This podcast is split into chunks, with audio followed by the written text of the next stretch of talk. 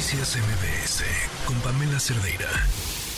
Nos acompaña en la línea Francisco Burgoa, abogado constitucionalista y catedrático del UNAM. ¿Cómo estás? Buenas tardes. Con el gusto de saludar, como siempre, Pamela, muy buenas tardes. ¿Cómo ha estado tu lectura desde ayer? Pues simplemente son una serie de iniciativas desafortunadas en lo general, y hablo en lo general porque obviamente son son materia electoral, son materia política electoral que el presidente de la República, de hecho, hoy lo dijo abiertamente. Él quiere de alguna forma garantizar un proyecto de nación hacia el futuro. Y estas reformas precisamente se inscriben en ese aspecto. Obviamente hay iniciativas que tienen que ser revisadas y analizadas con, con todo detalle, porque indudablemente yo creo que nadie puede estar en contra de que las personas se puedan jubilar con el 100% de lo que fue su salario.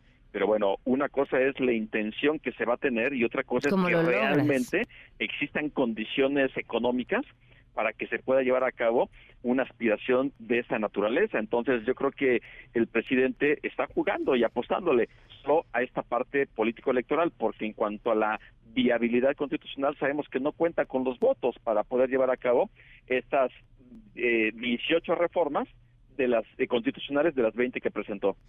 Sí, a ver, a mí leí algunas de ellas y me recordaron muchísimo a sus decálogos. ¿Te acuerdas estos decálogos de eh, decálogo para acabar con la inseguridad? Uno, ser buenos. Dos, eh, que los policías detengan a los malos. O sea, que, que, estaban llenos de obviedades. Eh, me parece que muchas de ellas, incluso la, la, la, redacción para tratarse de, iniciativas de reforma constitucional, son hasta burdas. Eh, totalmente. De hecho, ya si esas vamos ya que traiga de una vez el manual de Carreño. de verdad, está con esas imprecisiones que desde el punto de vista técnico, hablamos de que carecen de una técnica legislativa en la redacción de estas iniciativas que presentó el presidente de la República. Una de ellas dice prohibir el tráfico con sustancias prohibidas. O sea, es más o menos la redacción. Es como, pues asumimos que eso, o sea, que hay cosas que ya, que ya están eh, contempladas y que, y que pareciera que hay, solo son redundantes como con una intención, me parece sobre todo poner el tema del fentanilo, que está considerada creo que en dos de las iniciativas repite el asunto. Eh, sí, por supuesto, digo, el caso de seguir ampliando el catálogo de delitos que ameritan esa prisión preventiva en automático, que es la oficiosa, cuando la Corte Interamericana ya ha dicho que el Estado mexicano tiene que estar eliminando esta figura que es totalmente violatoria de derechos humanos. Entonces, lejos de presentar una iniciativa que sería buenísima para eliminar la prisión preventiva oficiosa. La, agrega delitos. Agrega delitos, pero además delitos que pueden ser sumamente delicados. Por ejemplo, narcomenudeo. Sí. O sea, con el hecho de que alguna persona le puedan estar eh, señalando de que está vendiendo ahí algún este alguna droga, inclusive a lo mejor cannabis que pueda tener para su consumo personal, podría ser el caso que con ese señalamiento simplemente se va a una prisión preventiva de perdón, una prisión oficiosa y esto implica diariamente privarlo de su libertad. ¿Cuántos chavos no son detenidos, eh, sobre todo en el Estado de México, y les siembran eh, marihuana para acusarlos de algo así? Así es, entonces esta es parte, digamos, de lo que implicaría esos riesgos, hablando de esta, solamente de esta, pero como comentabas hace unos momentos, hay otras que son pues prácticamente obviedades, por ejemplo, reformar el artículo cuarto en materia de atención médica integral universal y gratuita. Caray, Pamela, el artículo cuarto hoy en la Constitución vigente dice que todos tenemos derecho a la protección a la salud.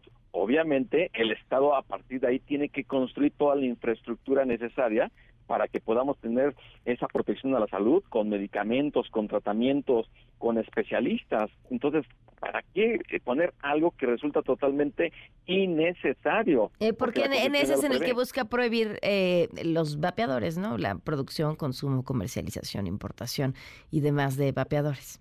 Efectivamente, o sea, llevar todos esos temas a rango constitucional es inscribir solamente los temas en la discusión pública, o sea, esa es la finalidad, pero yo creo que lo tiene muy bien pensado el presidente obviamente por estas campañas electorales que van a comenzar el primero de marzo. Ahora, bueno, a ver, decías, algo de aquí que te, parezca rescatable. Algo que me parezca rescatable. Bueno, obviamente el tema de protección y cuidado de animales. Pero ¿es suficiente poner en la Constitución está prohibido el maltrato animal? Pues no, por supuesto que no está. O sea, se puede poner un catálogo amplio de derechos, de libertades, de regulaciones, de cuidados al medio ambiente, en este caso, por ejemplo, de protección y cuidado animales, pero se tiene que instrumentar toda un pues una organización administrativa para que sea realmente observable y sobre todo que se cumpla lo que dice la Constitución. Hoy, ¿cómo está regulado la, protección a los animales? ¿En, en, en dónde? Bueno, hay leyes de protección animal eh, a nivel local, a nivel de cada entidad federativa. En el caso de la Ciudad de México hay una ley específicamente de protección y cuidado a los animales.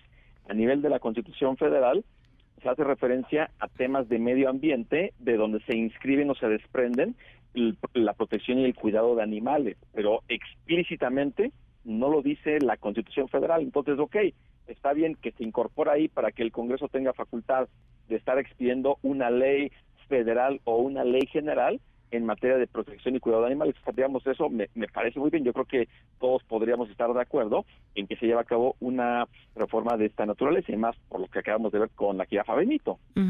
Pero sí, sí podría tener una iniciativa como esta que solo trae pues prácticamente esa oración, como la mencionamos, suficientes consecuencias para ver cambios en eso o incluso tener que rediscutir el asunto de las corridas de toros, por ejemplo? Bueno, e, es que precisamente de la Constitución solamente se puede hacer la pura mención, porque para eso se va a facultar al Congreso mm. para que expida la ley que va a reglamentar todo el tema de protección y cuidado de animales, que es donde van a venir los detalles y realmente cómo se va a llevar a cabo en la práctica y que no quede solamente como letra muerta.